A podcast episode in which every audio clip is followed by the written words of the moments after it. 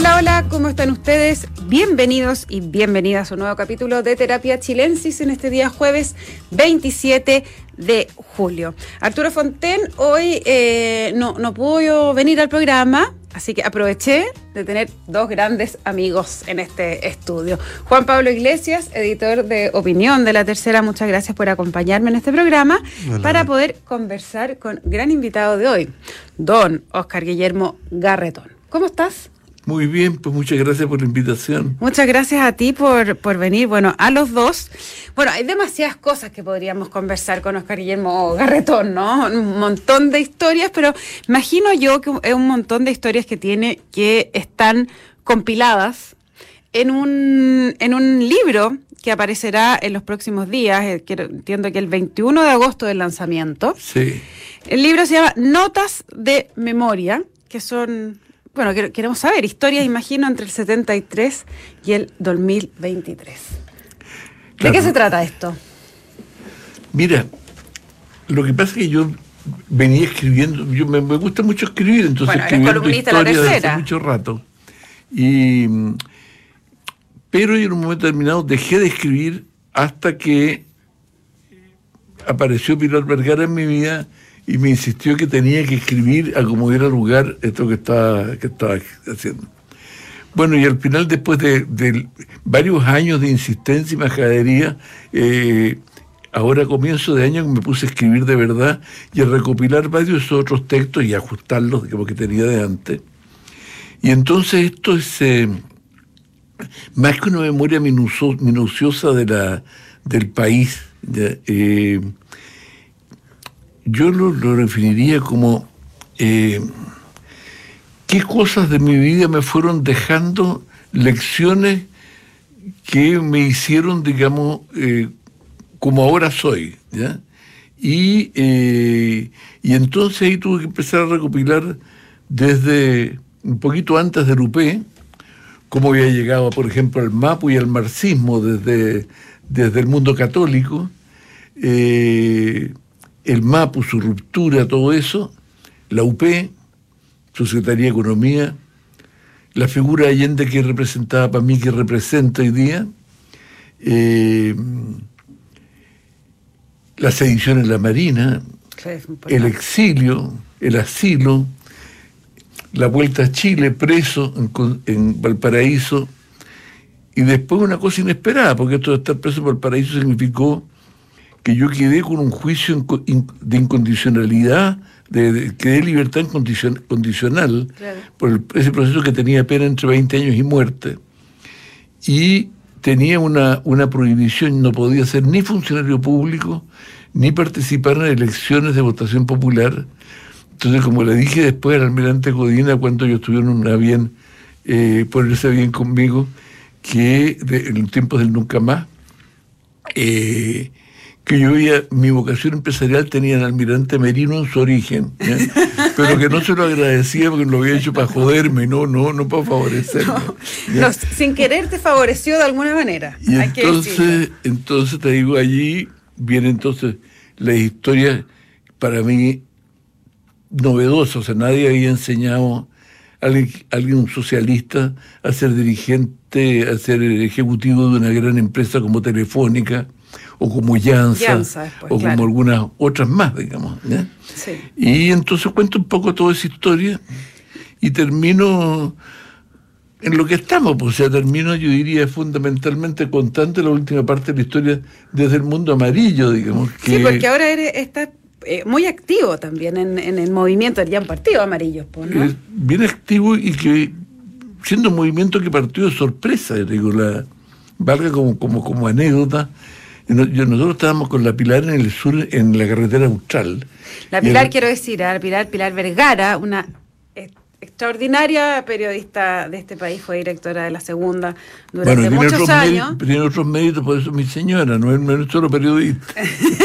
claro, pero, pero decir que para mí también fue, Pero, es, pero- es una figura pero muy importante. reconozco que es un gran mérito. Sí. Por supuesto. El, por supuesto. eh, no, te digo, estábamos allí y de repente me llama Cristian Worken, que había salido una columna de él explicándole a un hijo porque lo habían tildado amarillo, un grupo furioso, digamos, y explicándole qué significaba eso. Y entonces diciendo queremos sacar una, una declaración Con más gente. lo que votamos a prueba, pero que en el fondo decimos lo que está saliendo de la convención no nos gusta. Y dije, ya, ok, ya, pero no, yo estoy en la carretera austral, así que no puedo hacer mucho y toda la cosa. Y ahí lo único que discutimos, y que es verdad, ¿cómo le ponemos manifiesto? Entonces había un no manifiesto por la democracia, manifiesto, entonces yo le dije, no, pongámosle manifiesto amarillo, manifiesto amarillo, pongámosle marca, ¿ya? Ah, estuviste en ese Ah, proceso, en el- entonces, en el timbre. entonces, La idea fue- El, el amarillo nació de esta conversación en que al final empezamos a discutir los dos. eh, mientras yo estaba sentado en una casa donde había otra gente que decía, pongámosle amarillo, no, pongámosle espíritu rojo". Y eh, finalmente, digamos, salió como manifiesto amarillo y éramos 70 y de repente empezamos gente a parar el dedo, yo también quiero estar, yo también quiero estar, yo también quiero estar, bueno, y terminamos con 70.000 adherentes, digamos, inscritos y, y con un compromiso que era que, no solamente íbamos a votar rechazo, sino que a votar rechazo para tener una buena constitución, entonces quedaba pendiente todo eso. Y perdón, a tomando eso del, del nacimiento de amarillo, ¿por qué, eh, ¿por qué tu idea de ponerle amarillo? Porque, considerando la historia del término amarillo, Es que digamos. te digo, es, es que por eso que digo, hay muchas cosas de, de, de sorpresa. Yo les- nosotros les estábamos discutiendo ponerle amarillo a un manifiesto que iba a sacar, iban a sacar 70 míseras personas, digamos. Entonces le dije, coloqué un manifiesto amarillo para colocarle una marca, o sea que tenga un brand, digamos. igual Pero, como pero dice- amarillar es ser Claro, como ni chicha ni limonada. Tiene la- una marca de vino. una cosa es decir, mira, voy, voy a hacer un buen vino tinto y le coloco marca buen vino tinto. Y otra es colocarle casillero del diablo, por ejemplo. Claro. Es distinto. Entonces se nos ocurrió por un, por un quizás alguna beta marquetera, digamos, de, de decir, pongamos el manifiesto amarillo, que quede grabado el nombre de eso. Bueno, y ahí se popularizó y yo te diría se produjo una cosa muy curiosa en la gente. y es que mucha de la gente que adhirió, ¿ya? sintió su identidad amarilla como lo que fue su ruptura con el orden establecido de las directivas de centro izquierda. O el desorden establecido. Entonces digo, cuando, cuando discutimos si digamos, seguimos colocando el amarillo o no, ¿ya? Eh, la gente no quiso cambiarlo. Incluso hubo un momento terminó que se hubo una discusión con la gente de demócrata, y dijo, bueno, hagamos algo, pero, pero que no se llame amarillo. No. Y no, Quieren no, amarillo. quieren Oye, amarillo. Oscar Guillermo, en, partiste contando de qué, más o menos de qué trata tu- tus notas de memoria que vas a publicar, eh, y se me abren muchas preguntas. Por ejemplo, dices lecciones importantes de mi vida que me llevaron a ser quien soy hoy. Me gustaría eh, preguntarte eh, cuál es cuál es un, un- un capítulo importante en, en esa determinación de la persona, o, o soy solo un continuo. No, no es un continuo, yo diría que hay momentos en la vida que uno no cambia nada y hay momentos que son eh, de, conmoción. ¿ya?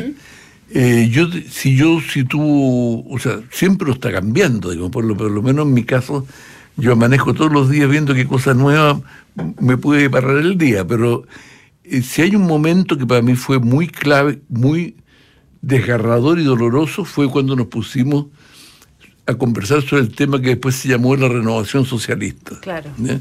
O sea, fue en el fondo cuando muy temprano después del golpe, ¿ya?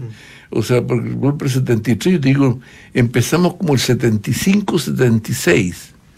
No había ni caído la URSS, ni el muro de Berlín, ni nada. Fue una cosa eh, autóctona del mundo de la izquierda chilena. después que cayó el muro de Berlín, Claro. renovarse era bien fácil. Y la pregunta era, bueno, ¿en qué nos equivocamos nosotros? O sea, porque está bien, ¿ya? Nos, nos derrocaron aquí que el imperialismo, que los monopolios, que las Fuerzas Armadas, y de todo eso, que hubo violación de derechos humanos, pero todo eso es verdad, ¿ya? Pero bueno, nosotros sabíamos desde el principio que a los americanos no les iba a gustar que nacionalizáramos el cobre, a los agricultores tampoco les iba a gustar, digamos, la reforma agraria, y que a los grandes industriales de este país que se intervinieran todas las empresas industriales y comerciales, tampoco le iba a gustar.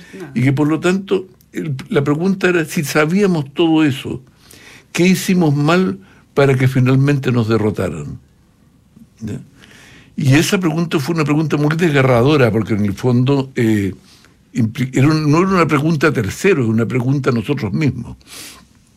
Eh, porque acusar a terceros de las cosas que han hecho mal es súper fácil. Bueno, y yo diría, y ahí empezaron a aparecer unas cosas que son, yo diría, entre paréntesis, la, introducción del libro. Hay un prólogo, el prólogo del autor, donde yo coloco algunas de las cosas que son como mis diez mandamientos, que no son mandamientos concertacionistas, aunque hayan servido para la concertación, sino que son de lógica política. ¿ya?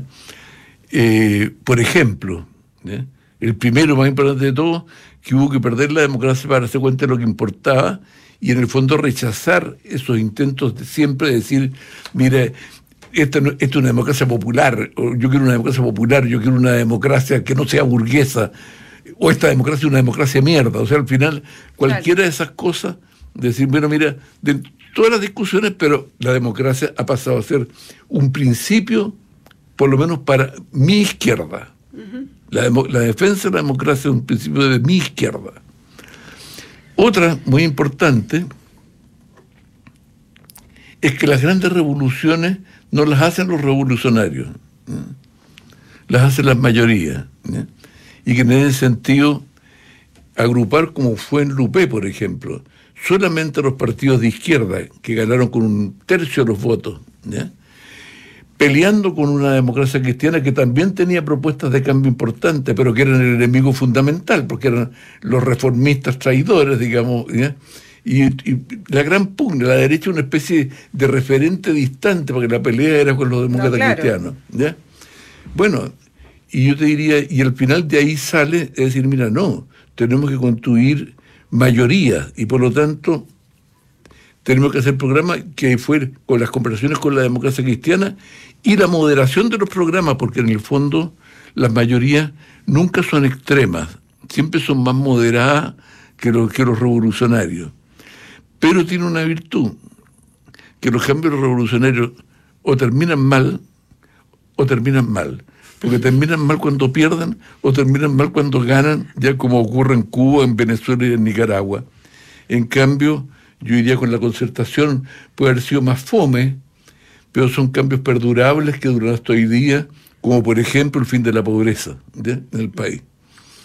Y que me diga algún revolucionario si ha hecho algo porque disminuye la pobreza, que está ahora aumentando nuevamente. Y en esa autocrítica dolorosa, Oscar. Y, y, más, y más cosas, pero son como los mandamientos de las lógicas que uno, que uno empezó a, aprender, porque la renovación socialista, si es algo, es una crítica brutal y de fondo a lo que hicimos en la Unidad Popular. Mm.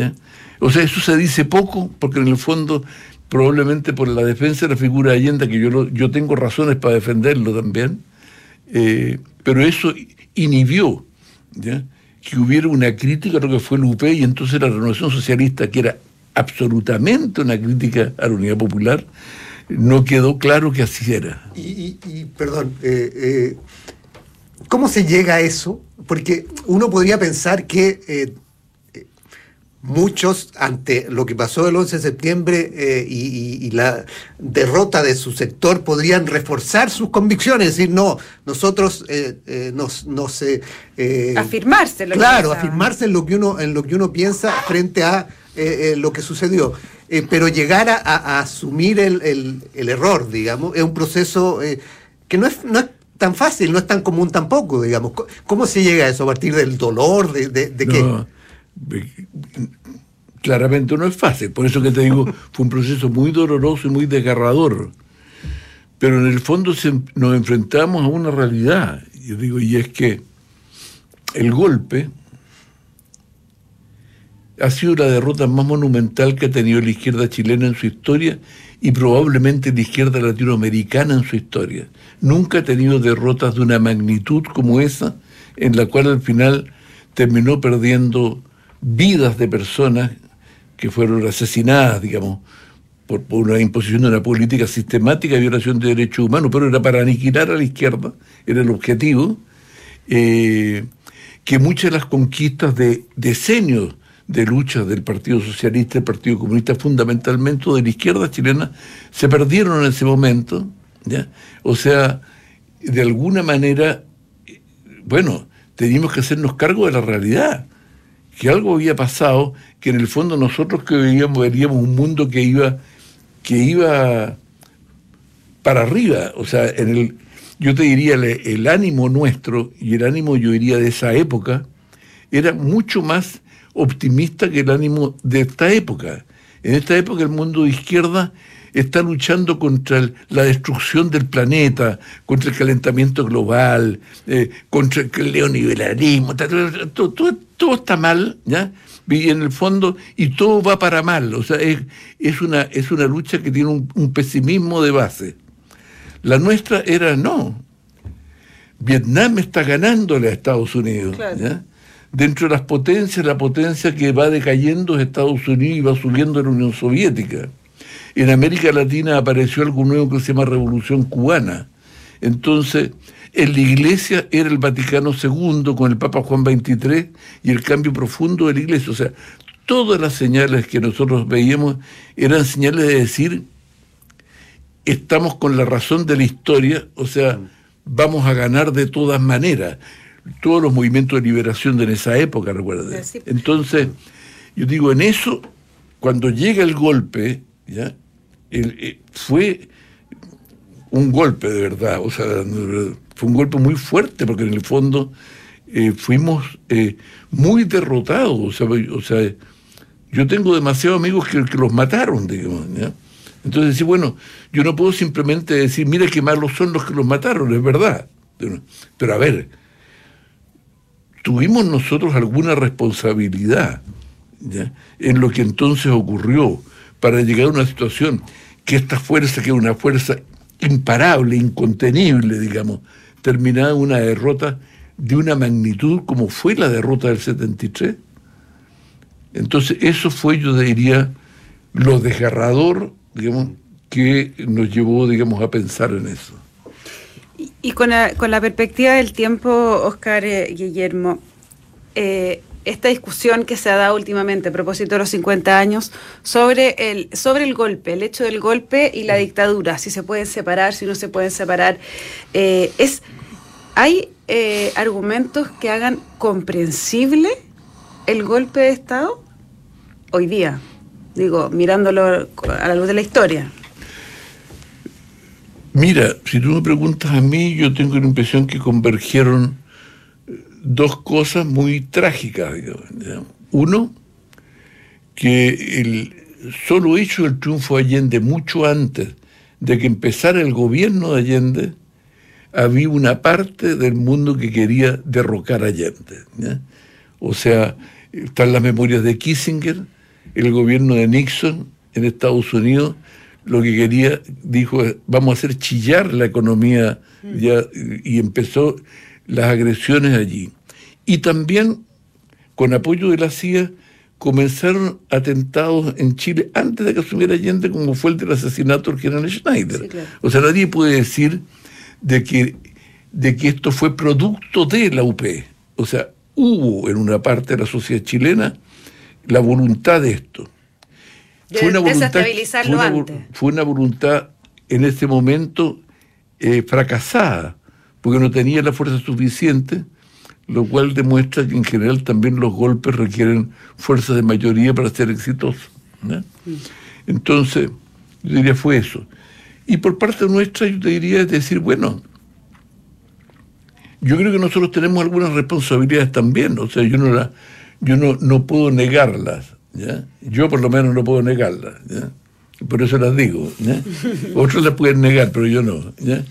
O sea, yo creo que eh, si tú lees el, Porque ahora hay mucho la discusión sobre los moderados y los duros dentro del UP. Pero el programa de la Unidad Popular fue un acuerdo de todos los partidos unánimemente firmado por todos y no fue hecho por tecnócratas, fue hecho por las direcciones partidarias. Incluso Allende no participó en la discusión. Lo sé porque yo sí participé. Y bueno, y en ese programa, aparte de partir echando pestes contra la democracia cristiana, está el texto, lo pueden sacar cualquiera de la web, se proponía cosas como las siguientes, ni más ni menos. Nacionalización del cobre, del salitre, del yodo, del hierro y del carbón. Nacionalización de todas las grandes empresas industriales y comerciales. Nacionalización de la banca y un masivo proceso de reforma agraria. Entonces surge una pregunta, yo diría, hoy día, en ese tiempo nadie se la hizo, ¿ya? Porque, porque veníamos con el, con el vuelo de la historia. A ver, con un tercio de los votos, proponerse nacionalizar el cobre y además no pagar la indemnización a los americanos que estaban, yo diría, como el oro en el alambre con la revolución cubana en ese momento y por lo tanto otro proceso similar al primero. Y no solamente lo de Chile, porque Kissinger dice que su preocupación mayor no era Cuba, también era Cuba, pero mucho más importante era su preocupación por Italia, porque en Italia con el eurocomunismo estaba planteada la posibilidad ¿ya? de un de, un gobierno del Partido Comunista, de un triunfo del Partido Comunista en democracia.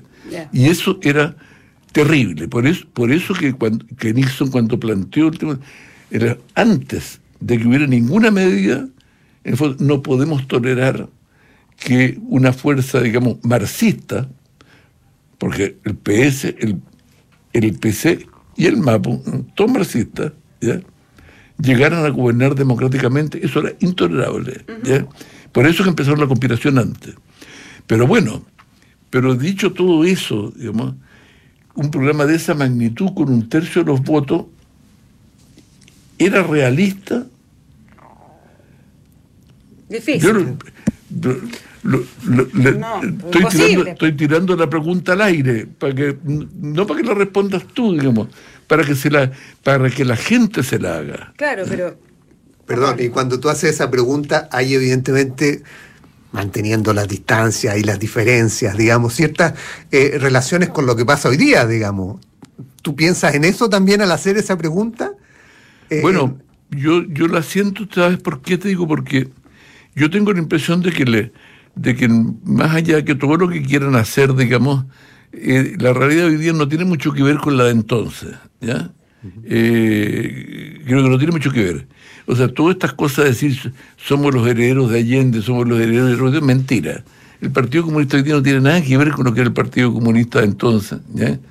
Eh, el, Allende es una figura, digamos, que sí tiene muchas cosas de hoy y otras que eran del UP y quedaron allá, pero yo, yo rescato las que me gustan de él, no tengo por qué rescatar todas las cosas de él. Y yo te diría, y en general, yo lo, lo que me, más me preocupa son estos, estos mandamientos de lógica, que no son programas, sino que de lógica para hacer la política. Cuando tú ves, digamos, una alianza de izquierda que le da portazos en la cara incluso a la otra izquierda, como partió a Prueba de Dignidad para hacer un programa donde querían cambiar la constitución, eliminar las FP, eliminar las ISAP, eliminar los tratados de libre comercio, eliminar la economía privada, instalar la estatización de la educación gratuita. Entonces quería hacer todas esas cuestiones. Sola, familiar. ¿ya? La verdad que tú dices, bueno, aquí mi lógica aprendida de esa época me dice que esa cuestión no, no, no va a funcionar. ¿ya? con una ventaja, digamos, y es que estamos en democracia, ¿ya? y no tuvimos, digamos, la, agresión de entonces, digamos, para provocar el golpe, pero, pero obviamente sí, es una situación en que tú dices que tú sabes que van a fracasar. O sea, yo por lo menos mi convicción era esa desde el comienzo. Oye, Oscar Guillermo, se nos pasa volando el tiempo, tengo un par de preguntas para, para cerrar. Eh, ¿Qué expectativas eh, tendrías tú, qué te gustaría que pasara eh, o que hubiese como clima eh, al, al, conmemorar los 50 años del golpe de Estado? Esa es una pregunta. ¿Qué te gustaría? Y dos, ¿cuál es tu sentimiento profundo respecto de esta fecha? La, la respuesta que tengo la impresión que es una sola. Una para los dos, ya. Sí, ya. Y es que eh, yo lo que más me gustaría a mí es que la sociedad chilena llegara a la conclusión de que no quiere volver a esa realidad. O sea, yo por lo menos no querría volver a esa realidad, aunque hubiera ganado el mundo de izquierda. Creo que era imposible, pero aunque hubiera ganado, no quiero volver a esa realidad. O sea, yo, en el fondo, digamos, la, creo que la gran lección que uno debería sacar de, ese tiempo es que tenemos que ser capaces de crear un, un país donde podamos convivir todo, porque si no somos capaces de construir un país para convivir todo, vamos a tener que seguir matándonos o vamos a tener que seguir polarizando las cosas en esta cuestión. En ese sentido, por ejemplo, yo espero que en el tema de constitución lleguemos a un acuerdo porque un desacuerdo sería un desastre. Sería un desastre, o sea, un desastre para el país.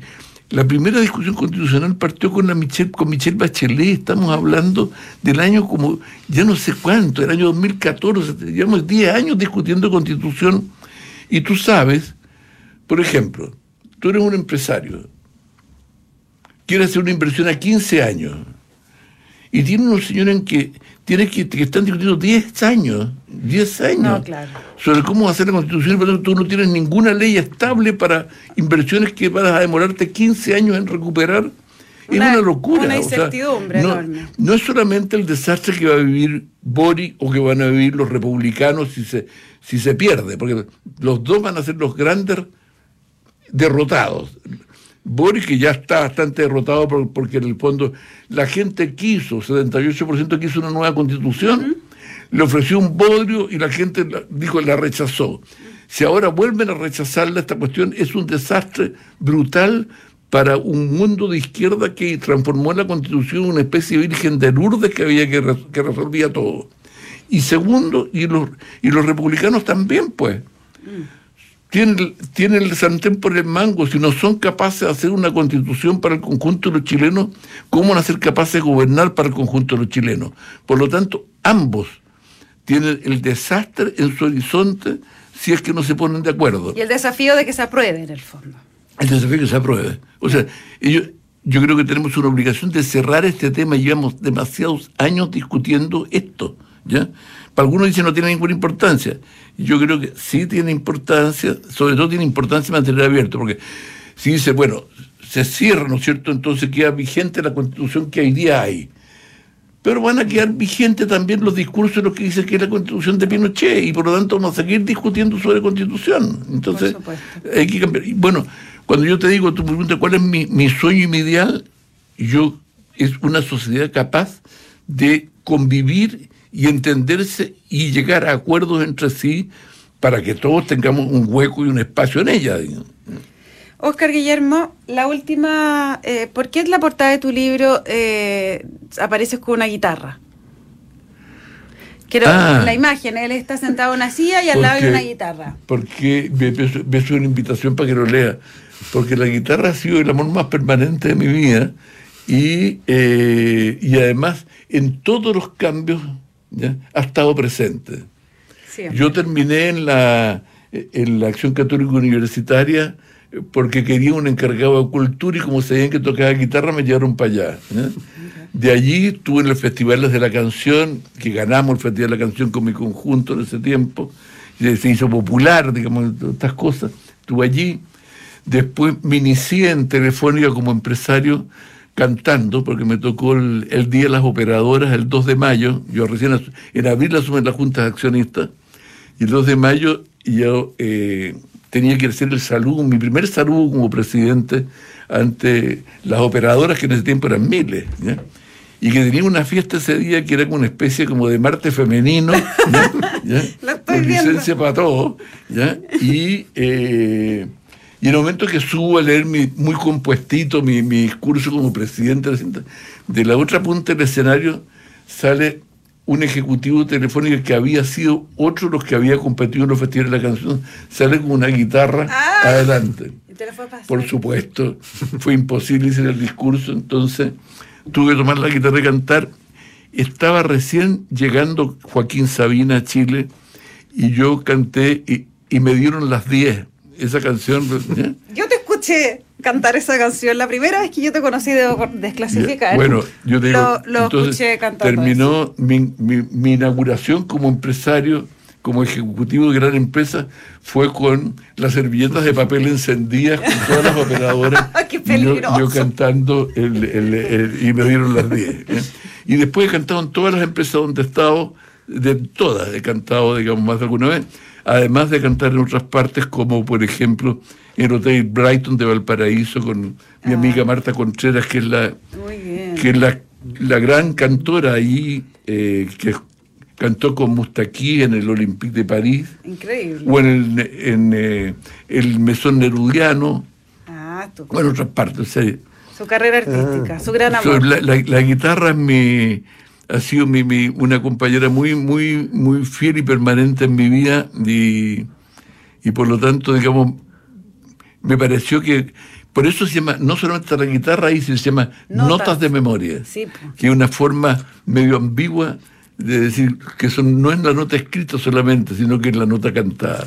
Bien, pues Oscar Guillermo Garretón, muchísimas gracias por haber venido este jueves a Terapia Chilensis y vamos a estar atentos a cuando salga el libro, de todas maneras. El 21 de agosto se lanza. 21 de agosto. Les cuento que la transformación digital de tu empresa nunca estuvo en mejores manos. En Sonda desarrollan tecnologías que transforman tu negocio y tu vida, innovando e integrando soluciones que potencian y agilizan tus operaciones. Descubre más en sonda.com. Sonda Make It Easy. Quédese con nosotros porque a continuación información privilegiada al cierre y luego sintonía crónica debut junto a Bárbara Espejo y Francisco Aravena.